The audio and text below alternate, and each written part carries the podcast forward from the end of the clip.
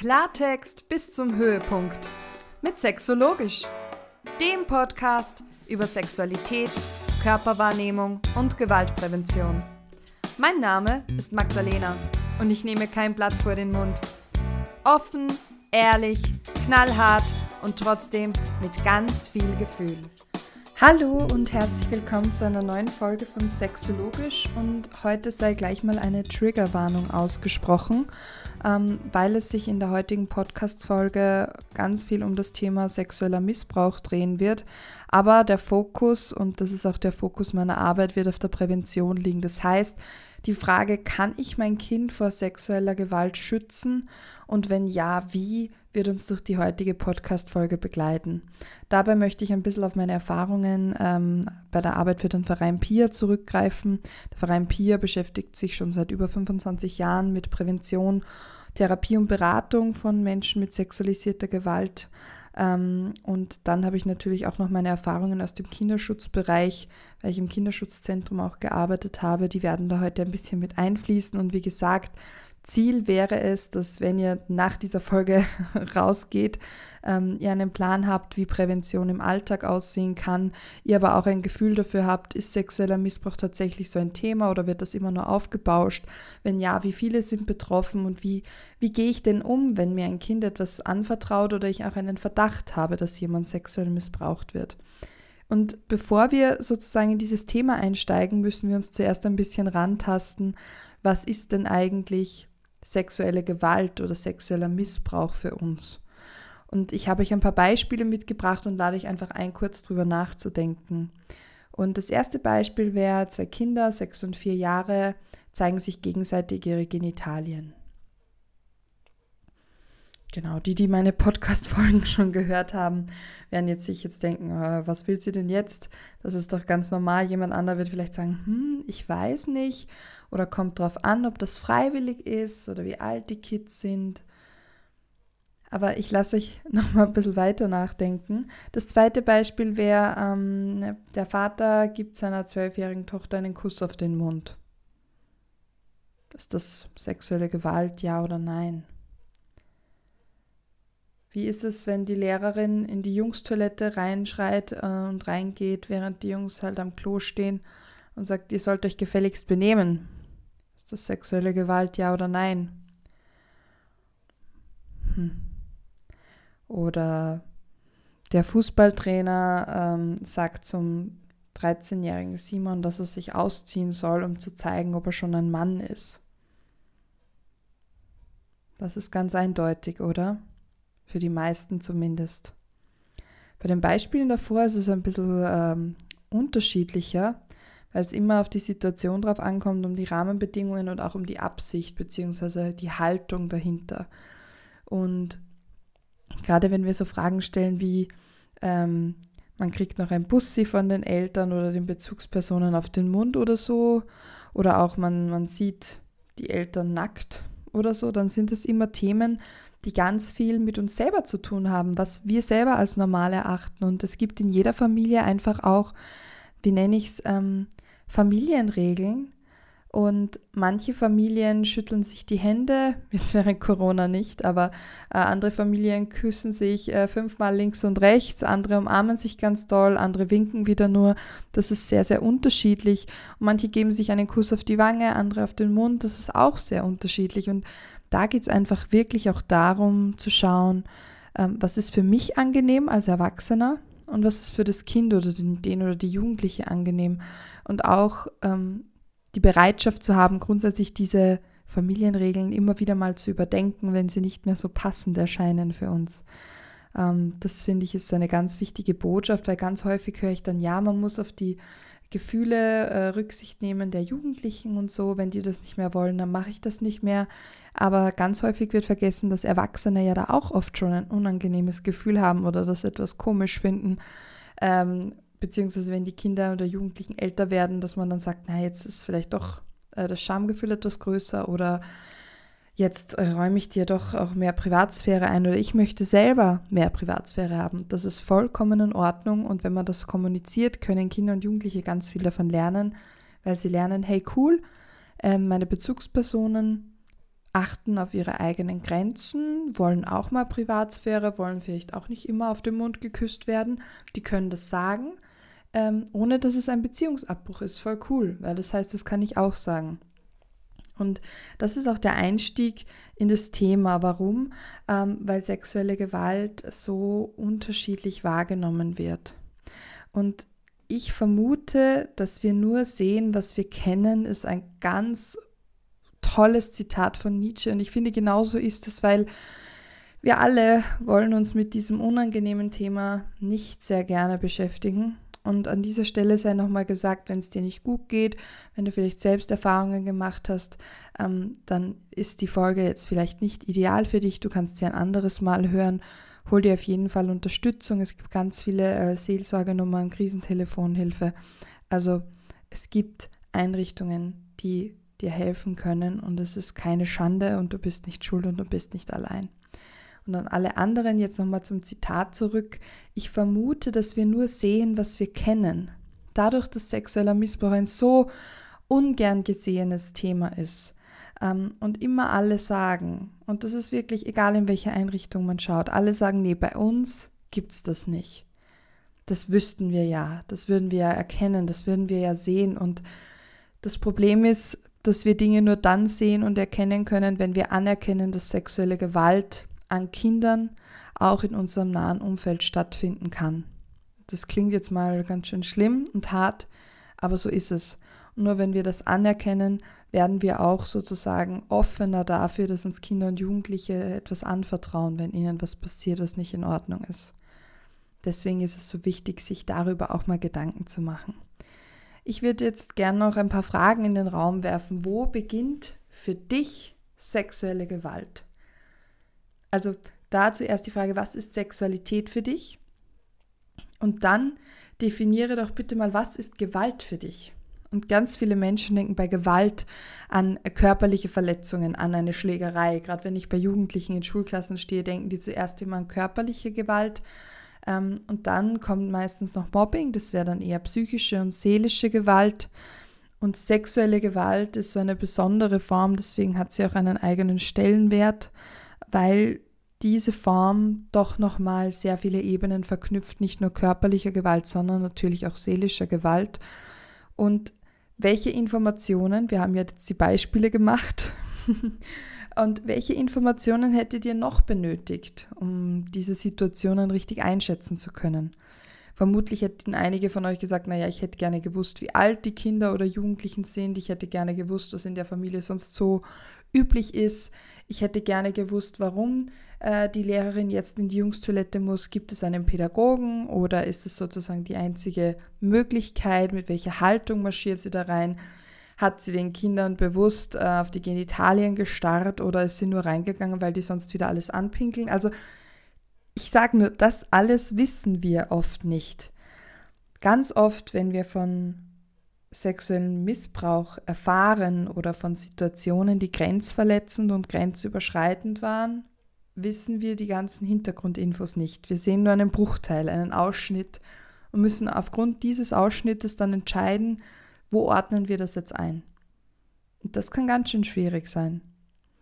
Und was so ganz, ganz wichtig ist, ist, dass wir einfach durch unsere eigenen Werte und Erfahrungen, die wir gemacht haben, bewerten wir Situationen. Immer immer und überall. Das ist wie eine Brille oder ein riesen Rucksack, den wir mittragen. Das heißt, es ist immer eine subjektive Wahrnehmung. Ähm, ich glaube, ich habe das Beispiel schon einmal in einer Folge gebracht, aber ich finde es einfach so plakativ, dass ich es gerne noch einmal nennen möchte. Eine Kindergartenpädagogin ist zum Beispiel so aufgewachsen, dass es ganz normal war, die Eltern mal nackt zu sehen, mit den Geschwistern draußen nackig im Garten rumzulaufen und dass auch mal die Klotüre offen stand. Das war völlig normal. Ähm, eine andere Kindergartenpädagogin oder ein Kindergartenpädagoge ist so aufgewachsen, dass es gar nicht normal war, nackt rumzulaufen. Man hat die Eltern auch niemals nackt gesehen. Klotüren waren bitte immer verschlossen. Und ähm, genau. Und beiden Pädagogen, Pädagoginnen erzählt jetzt ein Kind, du, ich war letztes Wochenende mit Papa in der Badewanne baden und jetzt bin ich wieder richtig sauber. Jetzt wird sich die eine Pädagogin, die, sage ich mal, eher offen ähm, aufgewachsen ist, für die Nacktheit etwas ganz Normales war, auch in der Kindheit denken, ja super, waren die miteinander in der Badewanne, haben sie Spaß gehabt, ähm, Papa beschäftigt sich mit dem Kind, wunderbar. Und ähm, bei der anderen Pädagogin, für die das überhaupt nicht normal ist und die das auch selber nie erlebt hat, schrillen vielleicht schon die Alarmglocken im Sinne von, oh mein Gott, was ist denn da los? Das Kind wird hundertprozentig zu Hause missbraucht oder was weiß ich. Ähm, eine und dieselbe Geschichte trifft auf zwei unterschiedliche Menschen und kommt ganz anders an. Und das, was dabei rauskommt, hängt immer mit uns persönlich zusammen. Deswegen ist es unglaublich wichtig, dass man sich selbst damit auseinandersetzt, ähm, mit seinen eigenen Grenzen. Vielleicht habt ihr ja Erfahrungen gemacht und ich denke, jeder von uns hat schon mal irgendwie in einer Weise auch Erfahrungen gemacht als betroffene Person von grenzüberschreitenden Menschen, also dass man selber betroffen war in welcher Form auch immer, oder natürlich auch als Person, die Grenzen überschritten hat von anderen, also selber grenzüberschreitend gewesen ist. Und gerade wenn es um sexuelle Gewalt geht, befinden wir uns, auch wenn wir uns die mediale Berichterstattung ansehen, immer irgendwo zwischen bagatellisieren, so im Sinne von, ach, das ist doch gar nicht so schlimm, das bilden sich alle ein, es wird alles so aufgebauscht und auf der anderen Seite das krasse Gegenteil von dramatisieren ähm, wenn ein Kind einmal missbraucht wurde, dann ist die Seele, also Seel, es gibt ja so Begriffe wie Seelenmord, die werden Gott sei Dank nicht mehr so oft verwendet, aber damals in der Berichterstattung waren die gang und gäbe oder Kindesmisshandlung oder Kinderseelen sind dann für immer zerstört und kaputt, beziehungsweise bist du immer Opfer. Opfer ist eine extrem krasse Zuschreibung, wenn ihr mich fragt, genauso wie Täter oder Täterin. Du bist Sexualstraftäterin und ich habe leider auch schon erlebt, dass kleine Kinder mit vier, fünf Jahren als SexualstraftäterInnen betitelt wurden. Und das ist eine so krasse Zuschreibung oder auch als Opfer. Ähm, das Problem ist, dass wenn wir diese Zuschreibungen haben, wir das große Ganze dahinter nicht mehr sehen. Wir die ganzen Stärken, Fähigkeiten, Ressourcen, Hobbys, ähm, Eigenschaften der Kinder dahinter nicht mehr sehen. Das ist, macht es extrem schwierig. Deswegen spreche ich viel lieber von betroffenen Kindern und von übergriffigen Kindern und Jugendlichen.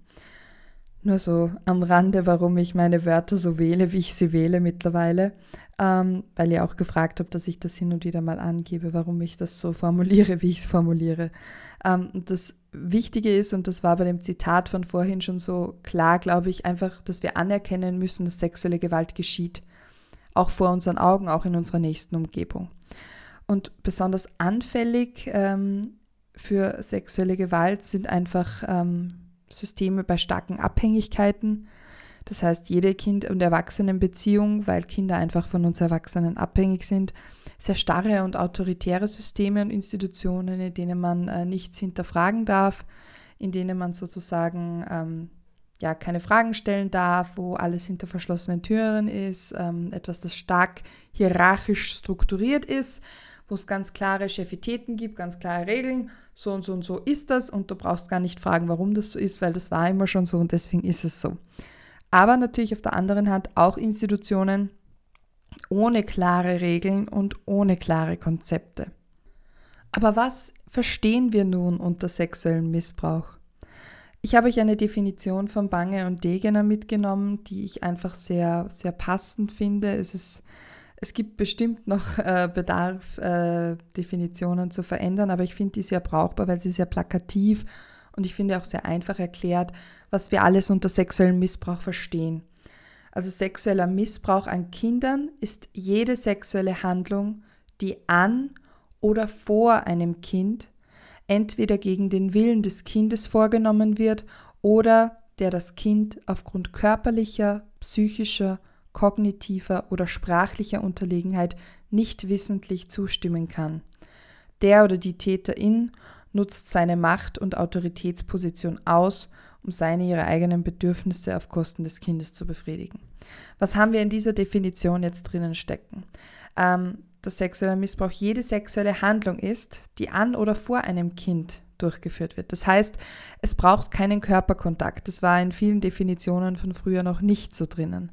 Das heißt, ähm, es genügt auch oder es zählt auch, was heißt genügt, es zählt auch als sexueller Missbrauch, wenn ein Erwachsener ein Kind zwingt, sich nackt auszuziehen oder umgekehrt ein Kind zwingt, zuzusehen, wie sich ein Erwachsener nackt auszieht oder selbst befriedigt oder auch das Zeigen von pornografischen Materialien wird als sexueller Missbrauch ähm, verzeichnet und ähm, gegen den Willen des Kindes vorgenommen wird. Ähm, und vor allem Kinder können, können niemals zustimmen, egal, äh, weil sie uns einfach auch immer unterlegen sind, aber sie können nie wissentlich zustimmen. Warum sage ich das so deutlich? Weil in manchen Definitionen das nicht drinnen war und weil ganz häufig Täter, Täterinnen auch die, Aus, ja, die Ausrede haben, indem sie sagen, naja, das Kind wollte ja mitspielen, das Kind wollte das ja, hat ihm ja gefallen, war ja lustig, ähm, beziehungsweise Floskeln wie, na komm, das spielen wir doch alle äh, mit unseren Verwandten oder so. Ähm, und Kinder sagen immer, ja klar spiele ich ein Spiel mit, das ist ja super lustig und so, ähm, weil sie nicht abschätzen können, was sexueller Missbrauch tatsächlich ist.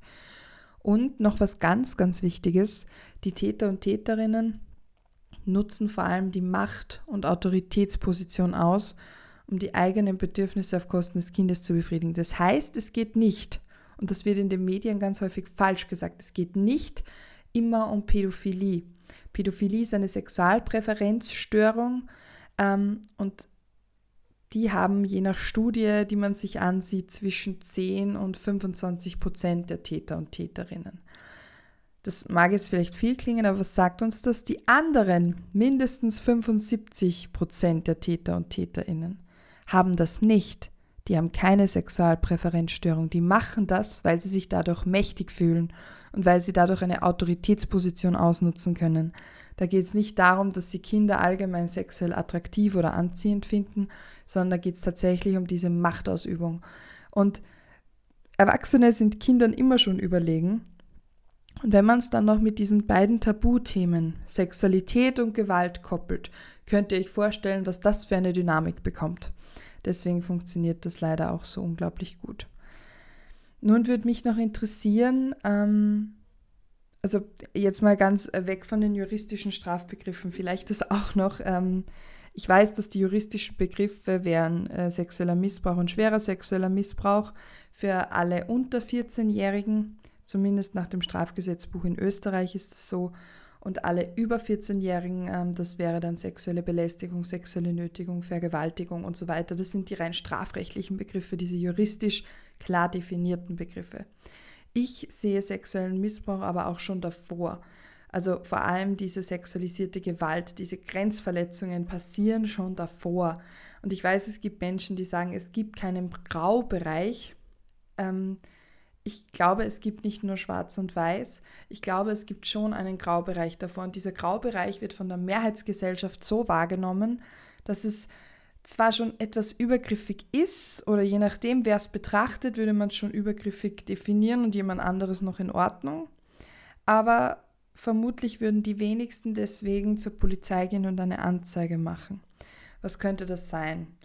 Ich glaube, einigen von euch werden sofort Beispiele einfallen, zum Beispiel Worte, sexistische Witze, anzügliche Bemerkungen, Beleidigungen oder ungewollte Komplimente, ich glaube, es gibt fast ähm, keine weiblichen Personen, die das äh, nicht erlebt haben, irgendwann mal. Ähm, dann natürlich Bilder, also das Zeigen von pornografischen Darstellungen, ganz klar natürlich auch Exhibitionismus, das Zeigen von intimen Körperteilen oder Voyeurismus, das Zuschauen beim Umkleiden oder Duschen zum Beispiel.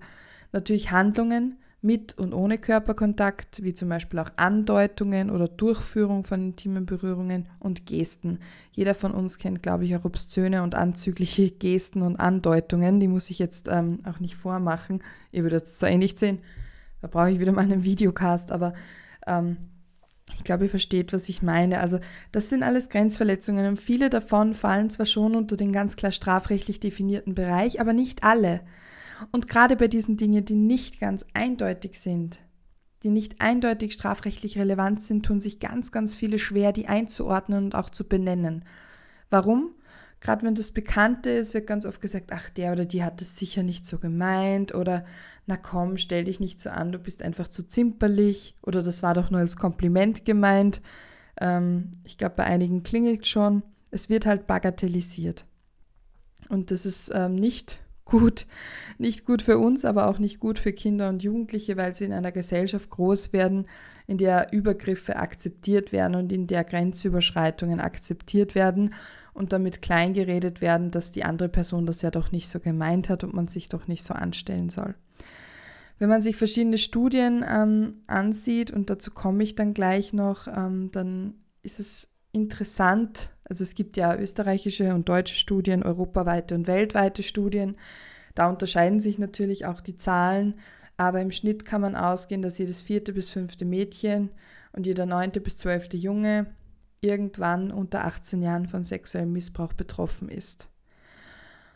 Und das sind Zahlen, die uns erstmal schlucken lassen. Wenn man sich das in einer Schulklasse oder in einer Kindergartengruppe ansieht und durchzählen würde, dann ist es natürlich schon mal eine krasse Zahl. Und das Traurige ist, diese Zahlen äh, sind nicht erst jetzt so hoch, sondern die waren immer schon hoch. Sexueller Missbrauch ist echt ein, ein Thema, das sich immer schon durchgezogen hat und das leider immer wieder schön unter den Teppich gekehrt wird. Und wenn dann doch wieder mal was aufbricht, dann sind alle ganz schockiert. Aber an diesen institutionellen und strukturellen Veränderungen wird ganz, ganz wenig gearbeitet. Und es braucht meiner Meinung nach wirklich in jeder Einrichtung, die sowohl professionell als auch ehrenamtlich mit Kindern und Jugendlichen auch zusammenarbeitet, braucht es Schutzkonzepte. Es braucht sexualpädagogische Rahmenkonzepte, die ganz klar abstecken, was ist in Ordnung, was nicht, was ist unsere Grundhaltung. Wir haben einen Ehrenkodex, wir bringen einen Strafregisterauszug. Ich finde, sowas sollte selbstverständlich sein. Ähm, und das ist es aber für ganz, ganz viele nicht. Jetzt schauen wir uns aber noch kurz an, ähm, weil ich vorher schon vom Alter gesprochen habe und von juristischen Begriffen. Grundsätzlich eben gilt für unter 14-Jährige gilt ein Schutzparagraf bei uns in Österreich, der sexuelle Handlungen zwischen Erwachsenen oder eben Jugendlichen äh, verbietet. Auch mit Zustimmung. Warum? Ähm, um einfach Kinder auch zu schützen. Und dieser ähm, Schutzparagraf verfällt ab 14 Jahren, weil ab 14 Jahren ist man dann ähm, sozusagen strafmündig, aber auch sexuell mündig. Was bedeutet das? Vom Gesetzgeber aus dürfte man ab 14 Jahren komplett selbst entscheiden, mit wem, wann und wo ich sozusagen äh, Geschlechtsverkehr haben will. Gut, wo jetzt nicht, weil wo in der Öffentlichkeit ist für niemanden erlaubt, egal wie alt man ist. Ähm, aber ab 14 darf man grundsätzlich selbst entscheiden. Das schockiert auch ganz, ganz, ganz viele zumindest bei Elternabenden. Und wichtig ist zu wissen, dass dieses Schutzalter, dieser Schutzparagraf in drei Ausnahmefällen in Österreich angehoben werden kann, nämlich ähm, ähm, das Ausnutzen mangelnder Reife. Dafür braucht es aber natürlich einen Attest von einer Psychologin oder Psychologen oder ähm, Psychiater und so weiter. Dann Ausnutzen einer Zwangslage, also unter Zwang ist natürlich auch nichts erlaubt oder wenn das ausgenutzt wird oder gegen Entgelt. Und da geht es jetzt nicht nur um Bargeld, sondern natürlich auch, ich kaufe dir ein neues iPhone und dafür bekomme ich eine sexuelle Dienstleistung von dir, was auch immer. Genau. Dann können sozusagen, kann dieses Schutzalter angehoben werden, nur für den juristischen Begriff. Ähm, ich habe schon gesagt, jedes vierte bis fünfte Mädchen und jeder neunte bis zwölfte Junge. Leider haben wir da auch keine Studien zu ähm, Kindern, Jugendlichen, die zum Beispiel intergeschlechtlich sind oder sich auch non-binary definieren würden und so weiter beziehungsweise Transkinder und Jugendliche sind natürlich in diesen Studien auch nicht mit erhoben. Ich spekuliere jetzt aber mal, dass die Zahlen dort ähnlich sein werden und sich nicht sonderlich unterscheiden, wenn sie nicht sogar eine Spur höher sogar sind. Ähm, wir brauchen nur in die Zeitungen schauen, wir finden sofort, sofort ähm, Zeitungsberichte, Zeitungsartikel, dass wiederum Kinder und Jugendliche irgendwo ist ein Missbrauchsfall aufgetaucht, aufgedeckt worden und dabei schwirren uns extremst viele Mythen und im Kopf und die möchte ich jetzt mal ein bisschen aufdröseln. Ein bisschen habe ich es eh schon mit meiner Sprache versucht, aber der erste Mythos ist, das passiert nur Mädchen. Also nur Mädchen sind von sexualisierter Gewalt betroffen, das haben wir jetzt schon geklärt. Ähm, das ist die Statistik von Österreich, also die äh, Kriminalstatistik von Österreich, der wirklich angezeigten Fälle von sexuellem Missbrauch äh, im Jahr 2016 oder 2017. Und da sind 23 Prozent waren von Buben, also waren Jungs die Betroffenen der angezeigten Fälle. Tatsächlich ist es ja sehr schwer, ähm, Studien und Statistiken zum sexuellen Missbrauch sich anzusehen, weil in der Kriminalstatistik natürlich nur das Hellfeld sichtbar wird. Das heißt, die tatsächlich angezeigten Fälle. Wir wissen jetzt natürlich aber auch von ganz vielen Fällen, die zwar bekannt sind dann in einem Kinderschutzzentrum zum Beispiel, die aber nicht automatisch zur Anzeige gehen, weil das zum Beispiel ein naher Familienangehöriger oder eine nahe Familienangehörige ist und man deswegen davon absieht. Ähm, und natürlich die ganzen Fälle von Menschen, die sich niemals jemandem anvertrauen oder das erst mit 30, 40 Jahren jemandem erzählen und sich Hilfe holen ähm, diese ganzen verdeckten Fälle, diese ganzen Fälle, die niemals jemandem auffallen, die nie aufgeklärt werden oder unterbrochen werden, die findet man natürlich nicht. Das heißt, man geht davon aus, dass das Dunkelfeld viel, viel höher ist.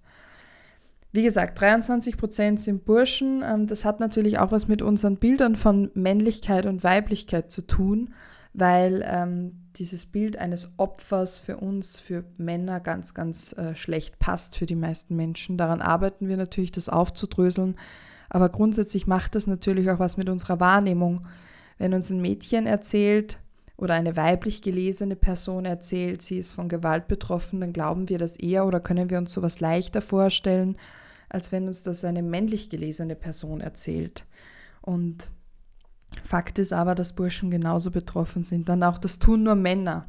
Ich habe mich bemüht, Täter und Täterinnen zu gendern. Warum? Weil es natürlich auch Frauen gibt oder weiblich gelesene Personen, die Kinder sexuell missbrauchen. Es gibt auch Mütter, die ihre eigenen Kinder sexuell missbrauchen. Ähm, und das hängt natürlich auch wieder mit unseren Bildern von Mann und Frau zusammen, weil Frauen sind halt die mütterlichen, sehr liebevoll, äh, sind für die Kinder äh, Versorgung und natürlich auch Körperpflege der Kinder meistens verantwortlich. Und das macht natürlich auch was mit unserem Selbstverständnis von Körperlichkeiten. Und wir wissen auch, also mittlerweile wird schon langsam auch die Forschung daran interessiert und äh, bringt ein paar Studien dazu raus. Ähm, das wird mittlerweile immer mehr, dass man sozusagen auch anerkennt, dass Frauen Kinder sexuell missbrauchen können. Dann das Tun nur Fremde ist natürlich auch Blödsinn, das wissen mittlerweile die meisten, je nach Studienlage zwischen 60, ähm, 70 Prozent bis zu 95 Prozent der Täter oder Täterinnen sind den Kindern bekannt.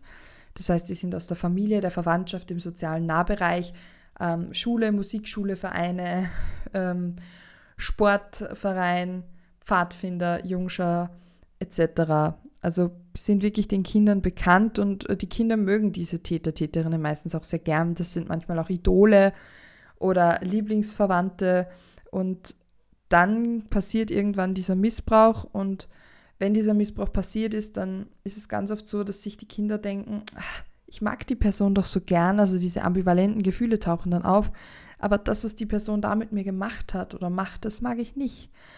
Und was halt auch ganz viele denken, ist so, TäterInnen sind asoziale, wird ja auch ganz oft gesagt. Ähm, tatsächlich weiß man, dass Täter, TäterInnen sich in allen Bildungsschichten, allen sozialen Schichten, allen Einkommensschichten finden. Und die Tat geschieht im Effekt ist auch Blödsinn, das wird uns natürlich immer so suggeriert von den Medien. Ähm, die hatte so ein kurzes Kleid an, das ist nämlich auch sehr tragisch, weil man manchmal auch auf der Polizei gefragt wird, und was haben sie angehabt, was haben sie getragen, als sie äh, missbraucht wurden, vergewaltigt wurden, was auch immer. Das ist natürlich eine total bescheuerte Frage, weil egal was die Menschen anhaben, ähm, es würde keinen Unterschied machen. Und egal was ein Mensch anhat, ist das keine Einladung oder ein, du darfst jetzt äh, mich deswegen vergewaltigen, weil mein Ausschnitt ist so tief, ich habe ja danach gefragt. Und das muss endlich in die Köpfe rein und das muss auch in die Berichterstattung rein. Und die Tat geschieht im Affekt, stimmt einfach bei sexuellem Missbrauch sowas von gar nicht weil sexueller Missbrauch ist immer eine geplante Wiederholungstat und das Traurige ist, wenn es funktioniert, kann es auch sein, dass ein Täter oder eine Täterin mehrere Kinder gleichzeitig missbraucht. Wir kommen jetzt am Tiefpunkt der heutigen Folge an. Jetzt geht es nämlich noch um die Täter- und Täterinnenstrategien und ein Satz eines Täters war zum Beispiel, wenn du ein Kind kennenlernen willst, befreunde dich zuerst mit den Eltern. Und ich finde, dieser Satz sagt sehr, sehr viel aus und mag jetzt mal schockieren, aber ich erzähle euch das ja nicht, um euch nur zu schockieren, sondern um euch darauf aufmerksam zu machen, dass man Kinder viel besser schützen könnte. Und es gibt auch TäterInnen-Strategien. Wie sind die zustande gekommen? Man hat äh, mit SexualstraftäterInnen Interviews geführt und ist dabei draufgekommen, dass diese Anbahnung oder die Planung eines Missbrauchs immer sehr ähnlich war und sehr gleich abgelaufen ist. Das heißt, irgendwann gibt es einen Auslöser. Ganz häufig wird gesagt, die Person ist selbst sexuell missbraucht worden. Das kann sein, muss aber nicht. Ähm, also Auslöser kann tatsächlich alles sein, kann auch ein Beziehungsabbruch äh, in der Kindheit gewesen sein oder eine instabile Beziehung in der Kindheit allgemein. Jedenfalls, irgendwann kommt es zur Idee eines sexuellen Missbrauchs und ähm, dann kommt es zur Planung. Das heißt, es kann auch sein, dass wirklich Täter, Täterinnen ganz bewusst ähm, Berufe wählen, in denen sie sehr einfach und unkompliziert mit Kindern und Jugendlichen in Kontakt kommen. Ähm, was nicht heißt, dass alle Pädagogen, Pädagoginnen oder ehrenamtlichen Menschen jetzt Kinder sexuell missbrauchen wollen, aber man weiß aus diesen äh, Studien, dass das doch sehr häufig vorkommt. Ähm, dann kommt es zur Auswahl, das heißt, es wird geschaut, welches Kind reagiert auf mich, mit welchem kann ich mich gut anfreunden welches Kind wird immer als letztes abgeholt, ähm, wo merke ich, dass die Eltern vielleicht eh wenig drauf schauen oder nicht so gut drauf achten, wobei auch das nur so Anker sind. Auch Kinder aus sehr behüteten Familien können sexuellen Missbrauch erleben. Also es ist halt niemand davor gefeit und bewahrt und deswegen müssen wir mehr drüber sprechen, damit viel mehr Erwachsene draufschauen und ein Auge drauf haben. Dann wird Vertrauen geschaffen eben. Das heißt, sie Täter, Täterinnen schauen, dass sie mit Kindern äh, gute Beziehungen aufbauen, dass die Kinder sie mögen. Und dann passiert so ein erstes Antesten. Und das ist der Grund, warum wir ganz am Anfang diese Beispiele gemacht haben. Dieses erste Antesten ist meistens noch in der Grauzone oder in der sogenannten Grauzone. Das heißt, ähm, es kann sein, dass die Trainerin mal den, äh, zufällig in die Jungsumkleide reingeht, während die Jungs alle nackt dastehen und duschen.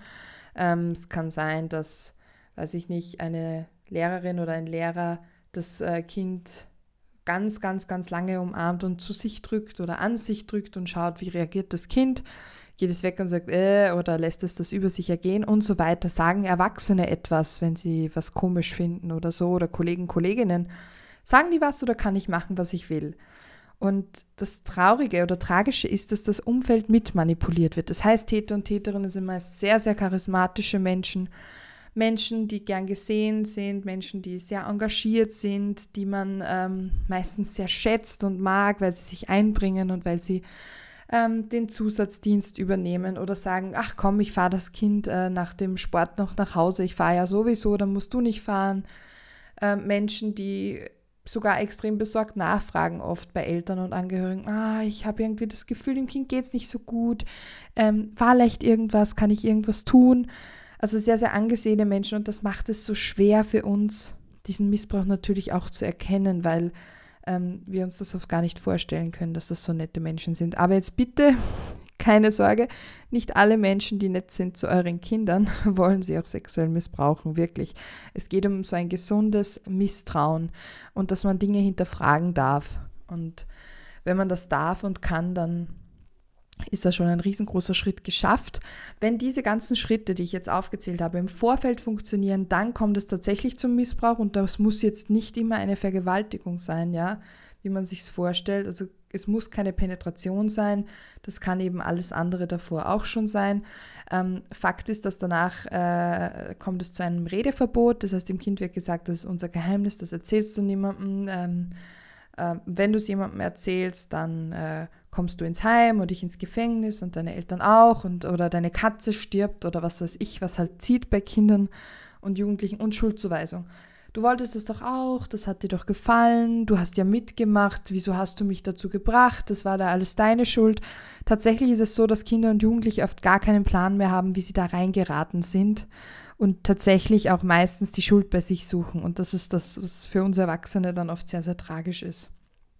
Aber Kinder überlegen wirklich ganz oft zum ersten, was habe ich an mir, was habe ich getan, dass mir so etwas passiert. Und davon müssen wir wegkommen. Wir müssen die Erwachsenen in die Verantwortung nehmen. Und stattdessen stecken wir Kinder in Präventionsschulworkshops, damit Kinder lernen, wie sie sich selbst schützen sollen. Ähm, wieder schön haben die, also haben die Erwachsenen die Verantwortung abgegeben. Sei jetzt nur in den Raum gestellt. Ich finde Präventionsworkshops natürlich auch sinnvoll. Und ich mag die Arbeit mit Kindern und Jugendlichen. Aber man kann sich schon die Frage stellen, dieser eine Workshop, macht der das Kraut fett, wie man bei uns so sagen würde? Kann der tatsächlich ein Kind schützen oder machen das äh, die Erziehung, die Bezugspersonen, die Pädagoginnen, die Schutzkonzepte in Einrichtungen? Schützen die Kinder? Oder muss ein Kind tatsächlich lernen, selber Nein zu sagen? Und ich frage jetzt mal ganz provokant, wie oft schaffen wir Erwachsene es, Nein zu sagen?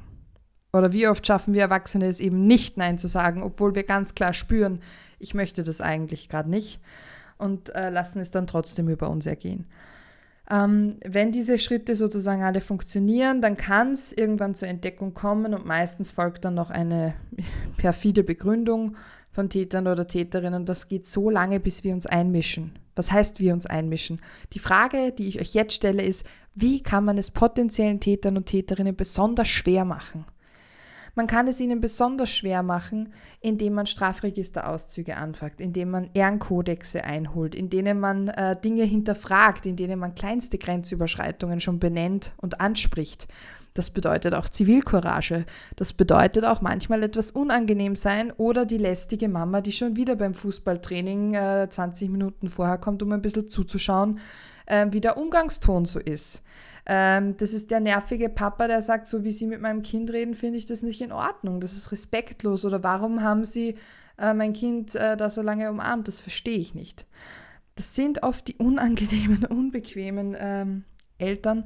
Aber genau das, das kann Kinder nachhaltig schützen, weil natürlich Täter, Täterinnen in Umfeldern ähm, sich, sage ich mal, äh, platzieren oder einnisten, wo sie merken, da habe ich freie Hand wenn sich jetzt ein Verein ganz offen zum Beispiel mit der Prävention von sexuellem Missbrauch beschäftigt, Kinder, Jugendliche schult, Eltern schult, alle Trainer, Trainerinnen schult, einmal jährlich die Strafregisterbescheinigungen haben will, nämlich auch den speziellen für Kinder- und Jugenddelikte, ähm, dann wird die Person nicht dort anfangen, ehrenamtlich sich zu engagieren.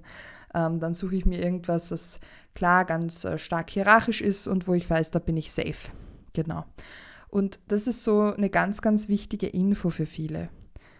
Jetzt höre ich dann auch schon auf mit den Studien, aber das ist noch eine ganz, ganz wesentliche, die ist zwar aus 2009, ähm, eine österreichische Studie von der Möwe und äh, Kamasin. Und da wurden die Menschen auch befragt, ähm, wenn sie einen, ob sie schon mal einen Verdacht hatten und wenn ja, äh, wie sie damit umgegangen sind. Und da finde ich, ist so eine schockierende Zahl. Ein Drittel aller Personen, die einen Missbrauchsverdacht hatten, fühlten sich zu keiner Reaktion veranlasst. Und genau deswegen müssen wir über sexuellen Missbrauch sprechen. Genau deswegen müssen wir uns immer wieder mit diesem unangenehmen Thema befassen, weil das kann es nicht sein, dass ich mich, dass ich einen Verdacht habe und mich zu keiner Reaktion veranlasst fühle als erwachsener Mensch. Und es liegt in der Hand von uns Erwachsenen, Kinder zu schützen und sichere Orte zu schaffen. Das heißt, es ist extrem wichtig, eben auf kleinere Grenzverletzungen zu reagieren. Jetzt kommt so ein kleiner Notfallplan. Was tue ich denn jetzt, wenn ich einen Verdacht habe, Magdalena? Jetzt sprichst du die ganze Zeit, wenn ich einen Verdacht habe, bin ich als Erwachsener in der Verantwortung. Aber was tue ich denn genau? Das Erste und wahrscheinlich auch das Wichtigste ist, glaubt dem Kind. Das mag jetzt so banal klingen, aber wir wissen aus Studien, dass Kinder zwischen sechs und sieben Mal zu erwachsenen Personen gehen müssen, bis ihnen geholfen wird bis jemand aktiv wird. Das heißt, sie erzählen fünf bis sechs Mal von ihrem Missbrauch, manche deutlicher, manche weniger deutlich, bis ihnen erwachsene Personen helfen, bis sie aktiv werden. Und das sind unglaubliche Zahlen. Stellt euch mal vor, euch geht schlecht, ihr habt ein Riesenproblem, schämt euch vielleicht eh schon extrem und dann werdet ihr sechsmal abgewiesen. Sechsmal. Immer wieder aufraffen, immer wieder trotzdem was sagen in der Zwischenzeit diese ganzen Übergriffe ertragen. Das muss man sich mal auf der Zunge zergehen lassen. Das ist wirklich so wichtig hinzuhören. Ähm, und nicht gleich zu sagen, ach, bei der Person kann ich mir das gar nicht vorstellen, die ist doch so nett. Oder wenn ein Kind sagt, ich will nicht mehr in den Musikunterricht, dann kann man mal nachfragen. Nicht automatisch sagen, ja, nur weil du wieder nicht geübt hast. Und solche Sätze rutschen uns viel zu schnell raus. Auch wenn es niemand böse meint. Aber diese Dinge zu hinterfragen ist so wichtig. Dann auch den Schutz des Kindes sicherstellen. Das heißt zu schauen, äh, Täter, Täterinnen wohnen die im gleichen Haushalt oder sind die eh entfernt, äh, kann man Kontakte jetzt vermeiden. Das wäre ganz wichtig und unbedingt Kontakt mit dem nächstgelegenen Kinderschutzzentrum aufnehmen. Kein Mensch und keine Institution kann sexuellen Kindesmissbrauch alleine tragen, das muss auch niemand. Deswegen ist es wichtig, sich professionell begleiten zu lassen. Und vor allem Kinderschutzzentren, zumindest die in Österreich, da weiß ich das, die haben einfach auch Kapazitäten, nicht nur Kinder zu begleiten, auch psychotherapeutisch, wenn es nötig ist, sondern eben auch Eltern, Bezugspersonen, Pädagoginnen. Meistens haben sie auch Telefondienste, wo man auch anonym anfragen kann, um sich einfach mal abzusprechen.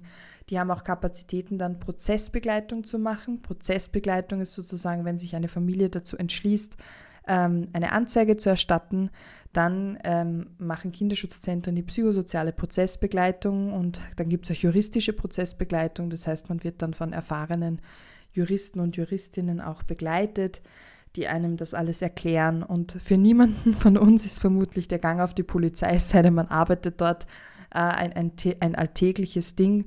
Darum ist es so wichtig oder so sinnvoll, Kinder, aber genauso auch Eltern darauf vorzubereiten, wie das ist, auch bei so einer Befragung.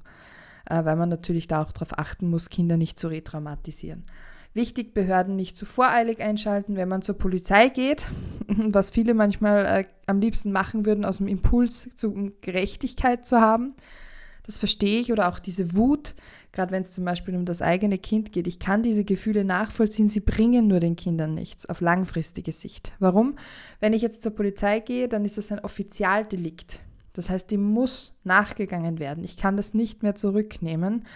Und ganz, ganz viele Kinder müssen zuerst stabilisiert werden, bevor sie eine Aussage tätigen können. Weil wenn sie eine Aussage unter Druck und Stress machen müssen, und die Menschen, die sich mit Trauma beschäftigen, wissen das, ähm, dass ganz, ganz häufig äh, Erinnerungen nur noch fragmentiert da sind oder dann wirr ohne Zusammenhang zu Zeit und Raum äh, festhängen oder man sich dann plötzlich an nichts mehr erinnern kann. Das ist eine Schutzfunktion des Körpers, um uns vor Retraumatisierungen zu schützen.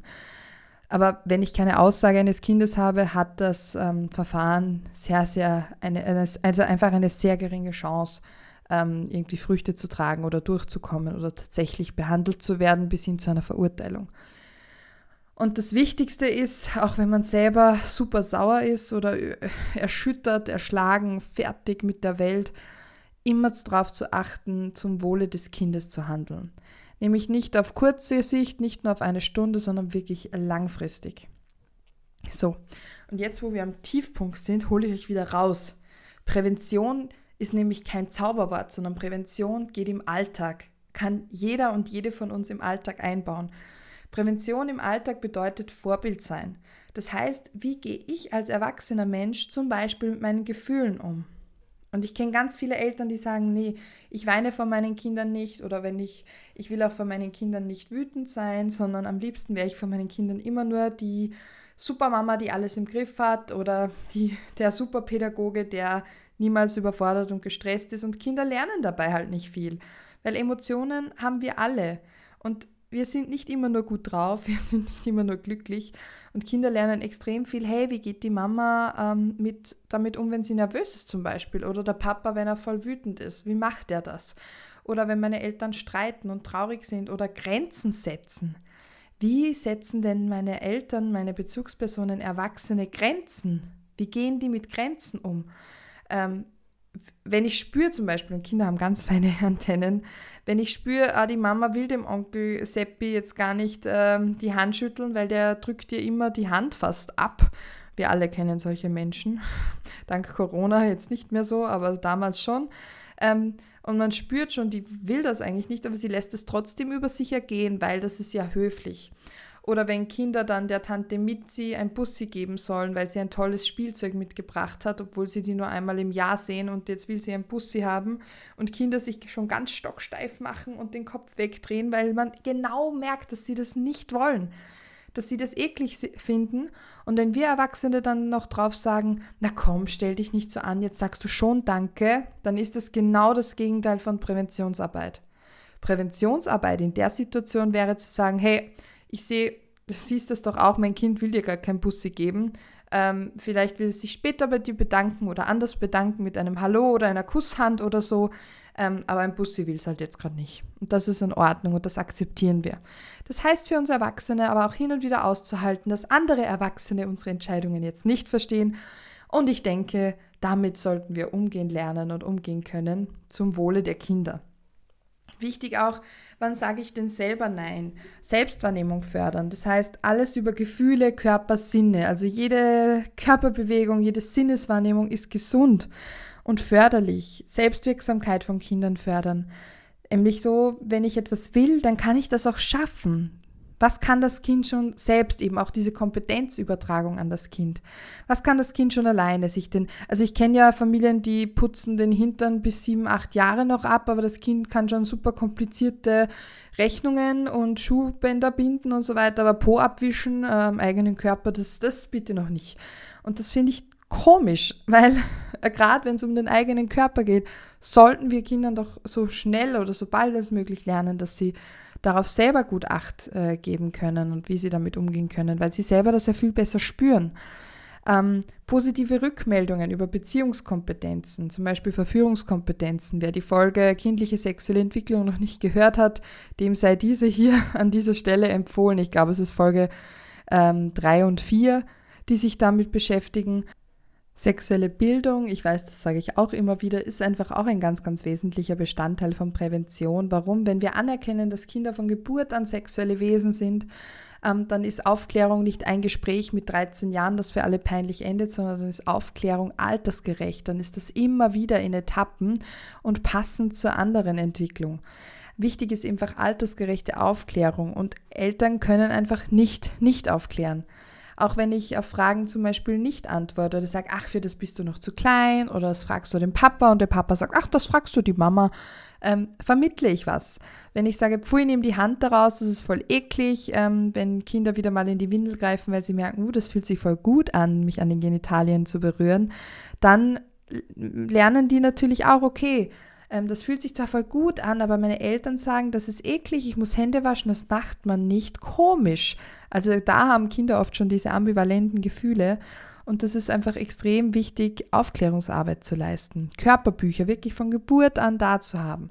Ähm, Kindern auch ermöglichen, nackt rumzulaufen. Weil je besser sie sich selber spüren, umso klarer spüren sie, wenn sie was nicht wollen und wenn jemand ihre Grenzen überschreitet. Zugänge zu guten Informationen ermöglichen. Wie gesagt, Bücher, aber natürlich auch im Internet gibt es coole Seiten. Das Internet ist bitte nicht nur böse, sondern ähm, äh, das Internet ist neutral und es gibt auch sehr viele tolle Internetseiten da. Was ganz hilfreich ist auch dieses In-Beziehung sein. Ich erlebe ganz viele Eltern und auch Lehrkräfte, die sagen, ich verstehe nicht, was meine Kinder an diesem YouTuber, dieser YouTuberin finden oder an diesem TikToker. Ich verstehe es nicht dann wäre es total sinnvoll, wirklich Interesse zu zeigen und zu sagen, hey komm, zeig mir mal, warum genau findest du den oder die denn so super? Schauen wir uns mal ein Video an oder zocken wir genau dieses Computerspiel, das du so toll findest.